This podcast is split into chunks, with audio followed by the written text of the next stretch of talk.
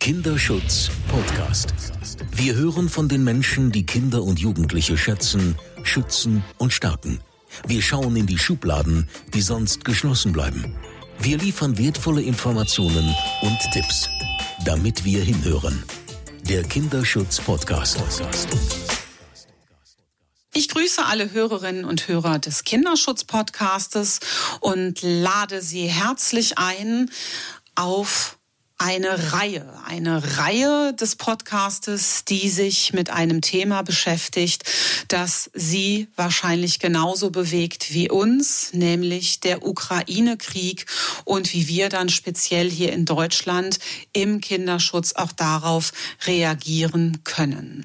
Den Auftakt mache ich selbst mit einem Besuch in einem Jugendamt in NRW, um dort den Amtsleiter zuzuhören, wie Kinderschutz ganz unbürokratisch, schnell und kreativ auch mit Geflüchteten funktionieren kann.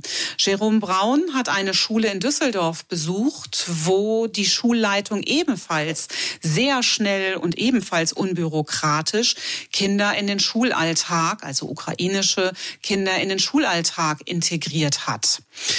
Regina Steil beschäftigt sich mit ihrer Podcast-Folge vor allem mit Traumafolgen aufgrund von Kriegserfahrungen und Fluchterlebnissen.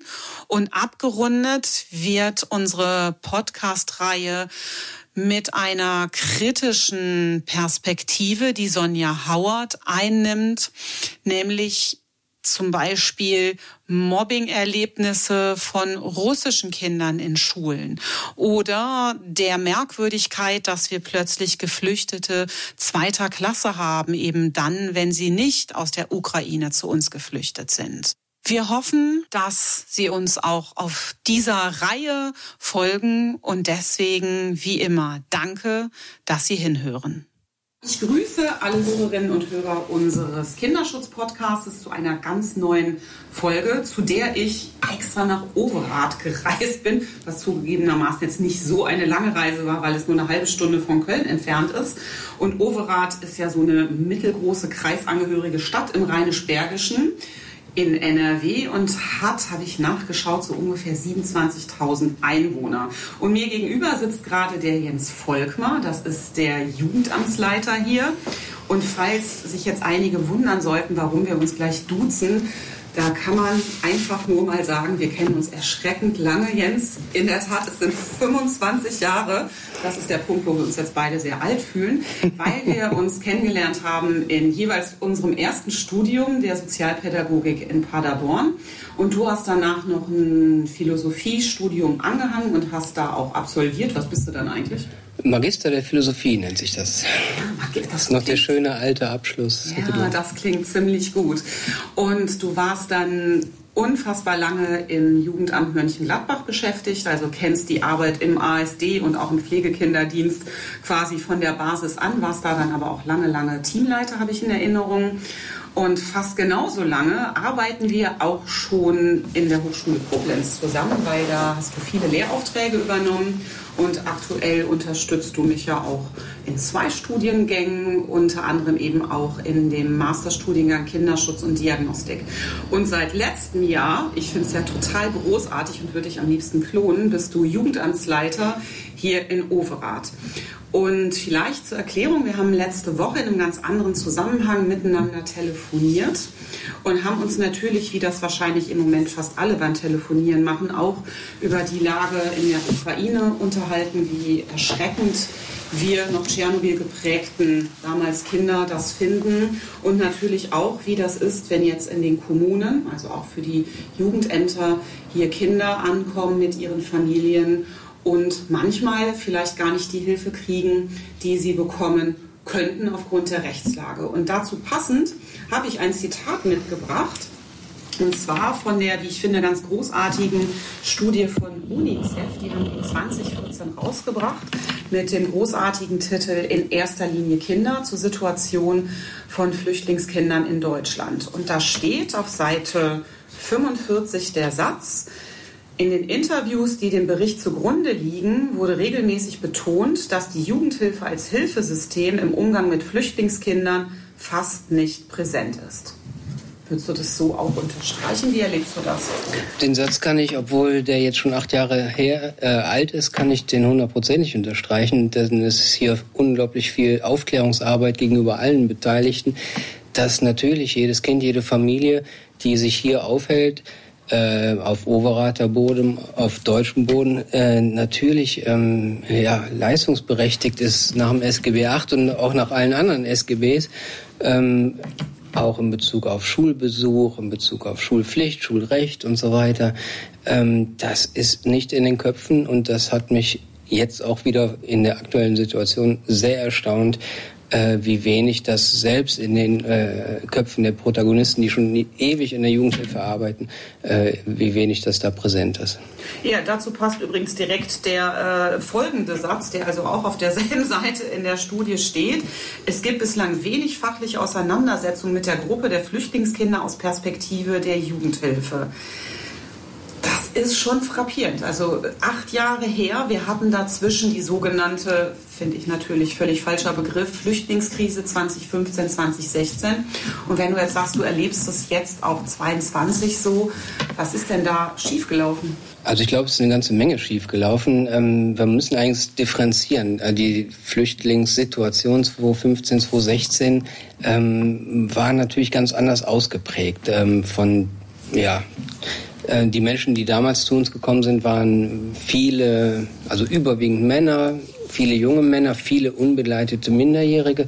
Das haben wir jetzt nicht. Das heißt, wir haben jetzt nochmal einen neuen Blick auf die Situation. Wir haben jetzt ganz viele, ähm, ja, vor allem Frauen mit Kindern, Familien, auch mit älteren Leuten, aber eben ganz wenig Männer und stand heute übrigens in Overath keinen einzigen unbegleiteten Minderjährigen.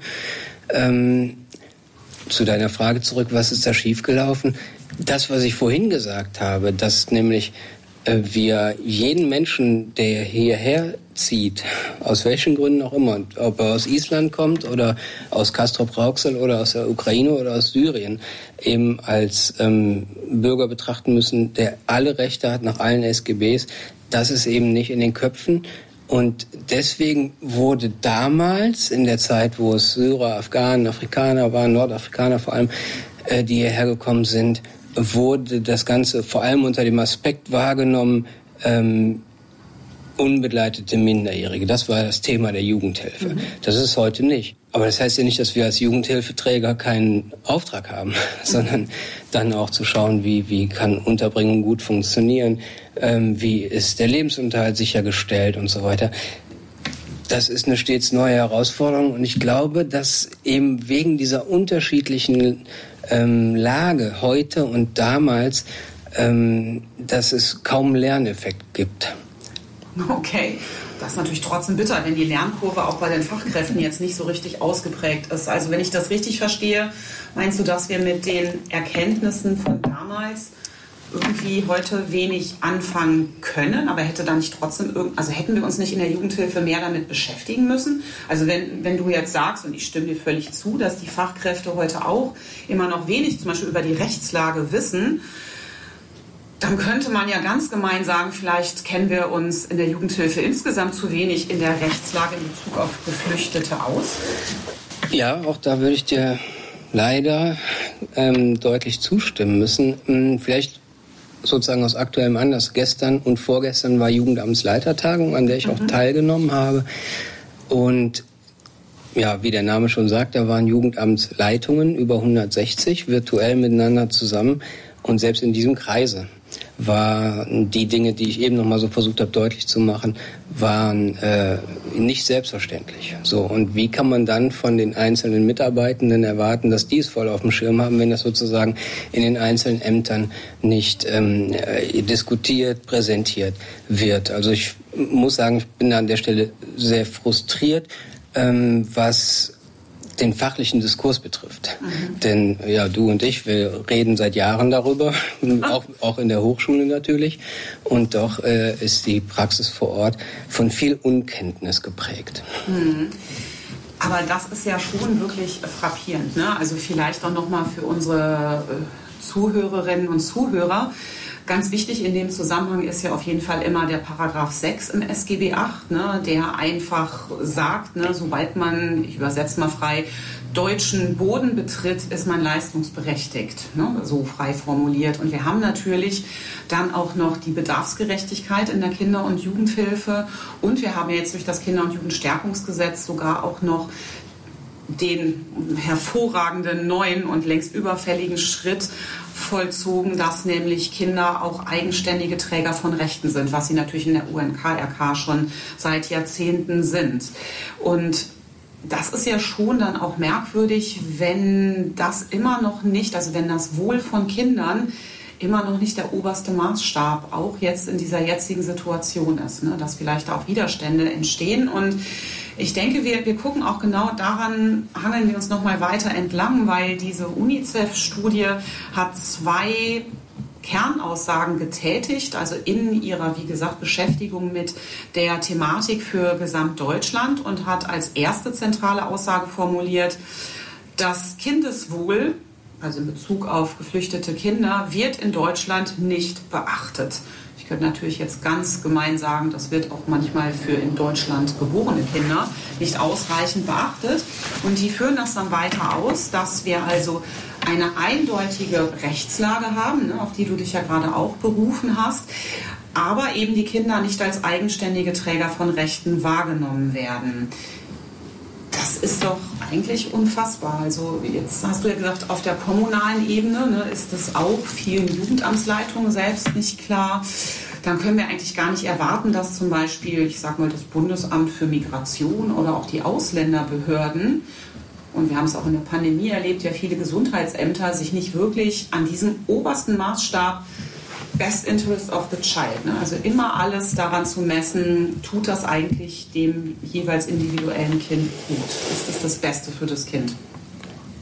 Ja, damit komme ich auch nochmal zurück. Also die Frage ist total berechtigt. Ich würde nicht sagen, dass Kindeswohl da, wie es jetzt in der Studie heißt, äh, überhaupt keine Rolle spielt. So ist es nicht. Nur ähm, wenn wir an 15, 16 denken, ähm, dann waren wir ähm, oder dann war es in der Praxis so, dass wir froh waren, wenn wir irgendwo ein Bett hatten für Geflüchtete. Ne? Ob es jetzt Familien mit Kindern waren oder eben auch unbegleitete Minderjährige.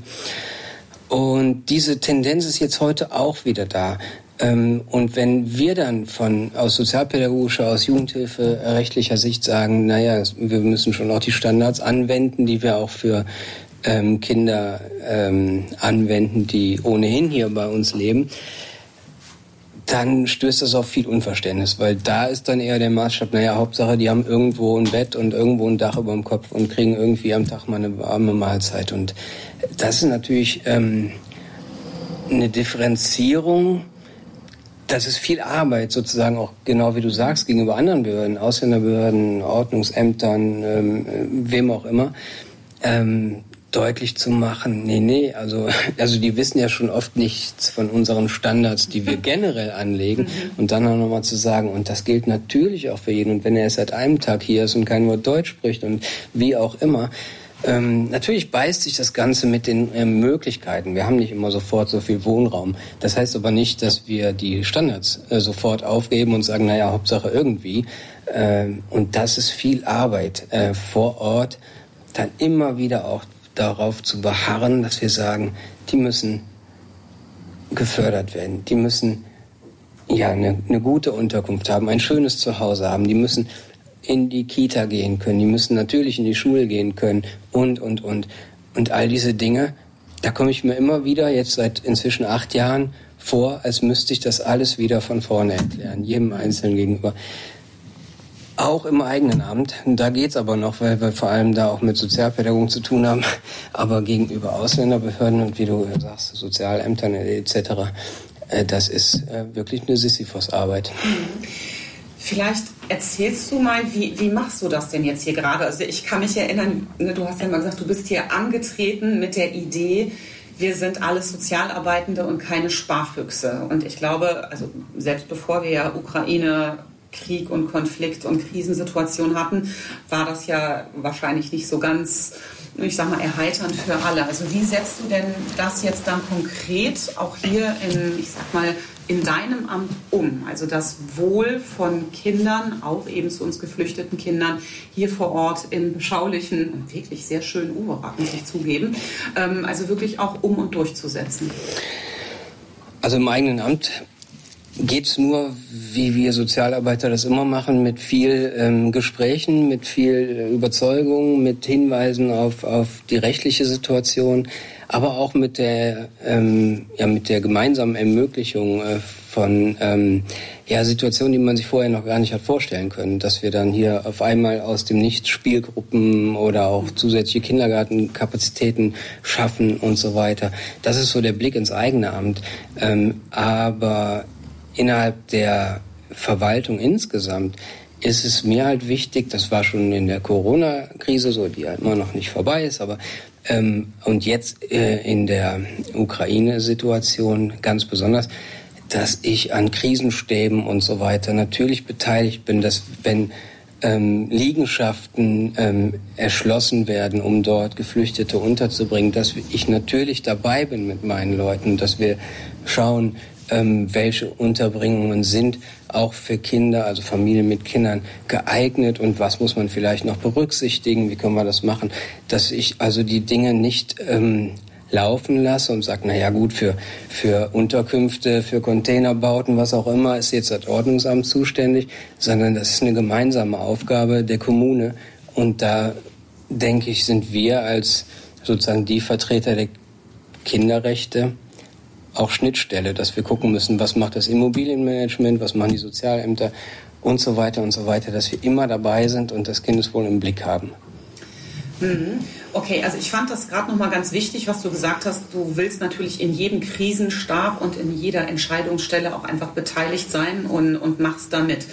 Da würde ich jetzt zum Beispiel oh, erfahrungsgemäß auch nochmal feststellen wollen, dass das vielleicht auch in, jetzt nochmal ein ganz kurzer Schwenk auf die Corona-Pandemie in den ersten zwei Jahren, ähm, nochmal auch behaupten, das haben viele Jugendamtsleitungen eben nicht gemacht. Die haben sich nicht in den kommunalen Krisenstab mit reingesetzt und ich glaube, deswegen haben auch viele Gesundheitsämter vielleicht Regelungen erlassen, die wirklich nicht dem Kind geholfen haben. Ne? Also ich fange schon an bei merkwürdigen Quarantäneregelungen, die einfach nicht bis zu Ende gedacht waren. Ne? Dann hat man vielleicht ein infiziertes Kind isoliert, aber nach zehn Tagen eingeschlossen und mit Essen vor der Tür haben wir vielleicht auch jetzt ein traumatisiertes, äh, ne, jetzt genesenes Corona-Kind. Also ich glaube, das wäre für mich, glaube ich, nur so eine ganz wichtige Aussage, festzustellen, wenn man eben was auch für Kinder und für die Einhaltung von Kinderrechten machen möchte, und das ist genau eigentlich auch der Job von Jugendamtsleitungen, dann muss man sich eben auch an die dafür, ich sag mal, wichtigen Stellen ja, vielleicht manchmal auch einfach reinsetzen, auch wenn man keine direkte Einladung bekommen hat. Ja, so ist das. Also man, äh, genau, da muss man schon selber aktiv äh, sein und sagen so, und ich bin dabei und dann ist man dabei. Äh, lass mich das nochmal mit dem Wort Querschnittsaufgabe ähm, äh, beschreiben. Es ist inzwischen vielleicht in den Köpfen angekommen, dass zum Beispiel ähm, ja, Klimaschutz so eine Querschnittsnummer ist, wo man sagt, alle Entscheidungen in der Verwaltung oder auch darüber hinaus sollten auch unter Klimagesichtspunkten betrachtet werden. Und da gibt es vielleicht auch noch andere Themen, möglicherweise Gender, dass man auch sagt, auch das muss überall. Deswegen haben wir eine tolle Gleichstellungsbeauftragte bei uns, die natürlich auch ähm, sich die Verwaltung insgesamt anschaut. Und dass es immer noch nicht selbstverständlich ist, sowohl auf kommunaler Ebene als auch im Land, als auch auf Bundesebene, dass Kinderschutz natürlich eine Querschnittsaufgabe ist. Das heißt, wir gucken in alle Fachbereiche rein, egal was da entschieden wird, Baumaßnahmen, ähm, städtebauliche Dinge, Sozialplanung, was auch immer, da gehören wir überall dazu. Mhm. Ja, ich sagte ja, klonen. Ne? Ich möchte gerade noch mal ähm, vielleicht noch mal ein bisschen konkreter werden jetzt hier in Bezug auf Overath. Wie müssen wir uns das jetzt vorstellen? Also ihr habt so ungefähr 27.000 Einwohnende zurzeit. Wie viele Menschen, also Kinder, Familien, habt ihr denn gerade aus der Ukraine jetzt speziell schon hier? Ja, gestern Abend war Jugendhilfeausschuss, da habe ich noch berichtet, deswegen habe ich die mhm. Zahlen von gestern. Es sind 206 äh, geflüchtete Menschen hier bei uns, davon ungefähr die Hälfte unter 18, wie gesagt, niemand unbegleitet. Mhm. Ähm, und die allermeisten davon sind ähm, ja, schon im schulpflichtigen Alter. Also das kleine Kinder 0 bis 3 haben wir, glaube ich, nur sechs Kinder. Mhm. Genau. Und es gibt ähm, verschiedene Unterbringungsmöglichkeiten und wir haben uns alle einzeln, also wenn ich wir sage, meine ich meine Mitarbeitenden und ich, wir haben uns alle einzeln angeschaut und auch äh, Gesprächsangebote gemacht mit Dolmetschern etc., um ähm, ja einfach auch, wie man so sagt, einen Fuß in der Tür zu haben. Mhm. Und mit 206 sind wir übrigens ähm, weit über dem Durchschnitt auch in der Region. Ähm, und doch gibt es hier zum Glück in der Verwaltung nicht so die Haltung, jetzt reicht's aber mal, sondern es gibt tatsächlich eine tolle Willkommenskultur, auch mit Ehrenamtlichen, auch mit den Vereinen hier und so weiter. Wir ziehen da an einem Strang und äh, sind wirklich kreativ dabei. Ähm, und hier auch gerade hier in Overath mit der ähm, tollen Zusammenarbeit zwischen Ordnungsamt und Jugendamt, also das so, dass wir jede Immobilie uns genau angucken unter den Aspekten, können Familien dort gut sein, können die dort sich sicher fühlen, können die dort auch betreut werden. Und wer macht das ja? Und das läuft hier ganz gut. Hm. Ja, gerade, ich hänge jetzt noch bei den Unterkünften und den Immobilien, weil das passt ganz gut zu dieser zweiten zentralen Aussage der UNICEF-Studie. Die haben nämlich dann festgestellt, die zu uns geflüchteten Kinder sind gegenüber hier geborenen Kindern benachteiligt. Und die führen dann zum Beispiel aus, dass mitverantwortlich dafür zum Beispiel eingeschränkte Freizeitmöglichkeiten sind, also die Zugänge sind einfach gar nicht da.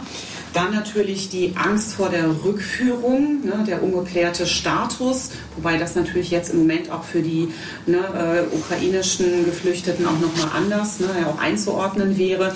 Dann natürlich äh, traumatische Erfahrungen im Kriegskrisengebiet und natürlich auch hochgradig herausfordernde Erfahrungen auf der Flucht selbst. Und das wollte ich jetzt gerade eben ansprechen. Ein, ein Grundübel erkennen die Macher der UNICEF-Studie in den sogenannten isolierenden Gemeinschaftsunterkünften, ne, wo natürlich dann auch viele Anwohner nicht so begeistert gewesen sind, ne, wenn da eben so ein, eine große Containersiedlung ähm, entstanden ist oder auch immer noch entsteht. Und also das scheint ja bei euch dann hier anders zu sein. Also ihr habt keine riesengroße Unterkunft oder wie müssen wir uns das vorstellen? Genau, es gibt äh, nicht die eine große Unterkunft, ähm, sondern das ist übers Stadtgebiet verteilt so, dass wir äh, teilweise städtische Liegenschaften ertüchtigt haben, äh, als mhm. Unterkunft zu dienen, aber dass wir auch eine unheimlich große Bereitschaft haben von Privatpersonen, äh, Flüchtlinge, äh, Flüchtlinge, also geflüchtete Menschen aufzunehmen und äh, auch das begrüßen wir natürlich total und auf der anderen Seite gucken wir uns das aber auch genau an, um da jedweden äh, Missbraucher auszuschließen, dass Leute es vielleicht doch nicht gut meinen mit den Menschen. Ähm, also das kriegen wir ja in einem guten Mix eigentlich hin. Und natürlich ist das alles viel zu frisch, um äh, jetzt schon zu sagen, es gibt eine gute Integration oder sowas. Aber da sind wir auf dem Weg und das haben wir im Blick. Deswegen, wie, gesagt, wir, wir haben jetzt schon Spielgruppen an den Start gebracht und so weiter und versuchen auch äh, eine Anbindung an die Kitas zu schaffen. Was schwierig ist, weil die Kitas auch ausgelastet sind mhm. und weil es auch äh, Familien hier gibt, die schon länger auf dem Kitaplatz warten. Und wenn dann äh, natürlich geflüchtete Kinder dann dort von dem Angebot profitieren, dann kann das auch Spannung geben, aber das kann man nur durch Überzeugungsarbeit auf die mhm. besondere Situation hinzuweisen und so äh, in den Griff bekommen. Aber das haben wir im Griff. Ich möchte noch eins aufgreifen, weil du es gerade nochmal aus der Studie zitiert hast. Ähm, diese, diese ich nenne das jetzt mal, ich nenne mal den Begriff aus dem Behindertenrecht oder äh, ja, wo wir das gut herkennen, wir als SGB 8 Profis, ist aus dem 35a, aus der seelischen. Behinderung, wo es um Teilhabebeeinträchtigung geht. Mhm. Und das ist auch so eine Querschnittsnummer, wo ich eben schon von gesprochen habe. Teilhabebeeinträchtigung gibt es für alle möglichen Personengruppen. Mhm. Für alte Menschen, für Menschen mit Behinderung, für Menschen mit Sprachdefiziten, also in Bezug auf deutsche Sprache und so weiter und so weiter. Und dieses diesen Abbau der Teilhabebeeinträchtigung, das ist auch etwas, was wir uns alle jeden Tag äh, ins Hausaufgabenheft schreiben sollten, dass wir das ähm, ja immer im Blick haben, dass das für keine Personengruppe zu tolerieren ist. Natürlich kriegen wir es nicht immer alles sofort umgesetzt, aber es muss immer das Ziel sein, die Teilhabebeeinträchtigung, aus welchem Grund auch immer die da ist, ähm, so klein wie möglich zu halten. Okay, wenn wir uns jetzt vorstellen, wir nehmen jetzt mal eine pädagogische Fachkraft in einem anderen Jugendamt Und die hat jetzt auch einen anderen Jugendamtsleiter, der jetzt nicht so ich sag mal, begeistert ist von der Situation oder sich eben auch in der Rechtslage wirklich nicht so gut auskennt.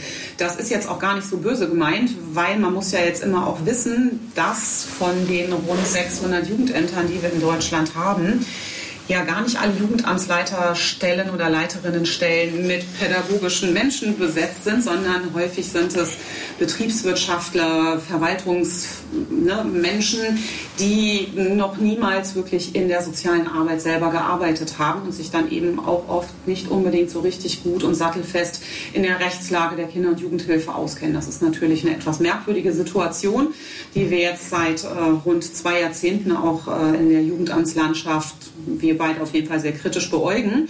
Also wir, wir basteln jetzt mal diesen Fall. Ich arbeite, jetzt in einem Amt und möchte gerne eine Familie unterstützen, ne, die jetzt aus der Ukraine geflüchtet ist und mir werden da aber Steine in den Weg gelegt. Wie kann ich denn dann argumentieren, dass zum Beispiel die Familie auch Anspruch auf Beratung hat, Anspruch auf eine ich sag mal, sozialpädagogische Familienhilfe oder auf einen Kita-Platz? Also worauf kann man sich dann beziehen? Ich würde da den Bogen gerne etwas größer spannen. Natürlich mhm. könnten wir jetzt nochmal ins SGB 8 einsteigen, wo das alles so mhm. drin steht. Ähm, so weit brauchen wir aber gar nicht gehen, denn im Grunde reicht es schon, sich die Menschenrechtscharta anzugucken, die seit 1948 schon verabschiedet ist und dann natürlich auch die Kinderrechtscharta, wo das alles drinsteht. Kinder haben Recht auf Bildung, Kinder haben Recht auf, ähm, auf Schutz und auf äh, Versorgung und auf Bild ja, Bildung, habe ich gerade schon gesagt, ne? und so weiter. Ja, also das steht da alles drin und dafür muss ich nicht Sozialpädagoge sein, äh, um ähm, damit äh, auch die, ja, die Menschen, die an den Hebeln sitzen, äh, zu überzeugen, dass, ich meine, die Menschenrechtscharta, wie der Name schon sagt, die gilt für alle. So, und egal, ob wir uns gerade in der Ukraine oder hier befinden oder in Syrien oder sonst wo. Und wenn wir uns darauf schon mal verständigen könnten, dann wäre schon viel gewonnen. Also sagst du, ist es vor allem eine Frage von Haltung, sich zuständig zu fühlen und sich auch parteilich im besten Sinne für die Kinder und ihre Familien dann auch einzumischen. Zur Not auch gegen Dienstanweisungen, die dann auch nicht der Rechtslage entsprechen. Ja, ganz genau. Also das würde ich so unterstreichen. Also das erwarte ich auch von meinen Mitarbeitenden. Ich habe sicherlich auch nicht immer alles äh, so korrekt im Blick. Und wenn mir hier irgendwas entschieden wird, was ähm, ja, gegen Kinderrechte verstößt, wo es Diskussionsbedarf gibt, weil man was übersehen hat und so. Ja, bitte wehrt euch und bitte lasst euch vor allem nicht ähm, einschüchtern von irgendwelchen finanziellen Argumenten. Denn natürlich müssen wir die kommunalen Finanzen im Blick behalten, das tun wir auch alle gerne. Ähm, nur wir sind Sozialpädagogen und deswegen müssen wir uns immer fragen, und das ist die zentrale Perspektive allen Tuns, erstens innerhalb der sozialen Arbeit, aber zweitens auch jeder Kommune ähm, die zentrale Frage, die ich meine, heißt, was braucht dieser Mensch? Und wenn wir uns darauf einigen können, dass wir uns diese Frage zuerst stellen und dann vielleicht auch noch auf Finanzen gucken, dann bin ich dabei. Mhm. Also handeln und helfen und dann gucken, welchen Antrag man vielleicht dann auch stellen sollte. Ja, ganz genau. Anträge sind übrigens ein ganz beliebtes Thema in jeder Kommune. Ich habe ja jetzt auch schon ein paar von Ihnen gesehen. Äh, dann heißt es ja, die Menschen, die haben aber nicht den korrekten Antrag gestellt oder haben den nicht korrekt ausgefüllt oder sowas oder an der falschen Stelle den Antrag gestellt. Das ist alles egal. Sobald hier jemand vor der Türe steht und sagt, könnt ihr mir mal helfen, haben die einen Antrag gestellt. Und das ist auch egal, ob die das bei Ordnungsamt, beim Bürgerservice oder beim Jugendamt tun. Die haben sich an die Kommune gewendet und ihre Hilfe deutlich gemacht. Und mehr bedarf es nicht. Das ist alles. Und dann sind wir dann haben wir einen Auftrag, dann sind wir in der Pflicht, auch was damit zu tun. Vielleicht machen wir so eine kleine Reise quer durch die Kommunen in Deutschland. Okay, das wird mir gut gefallen, Jens. Hast du auch eine Frage an mich?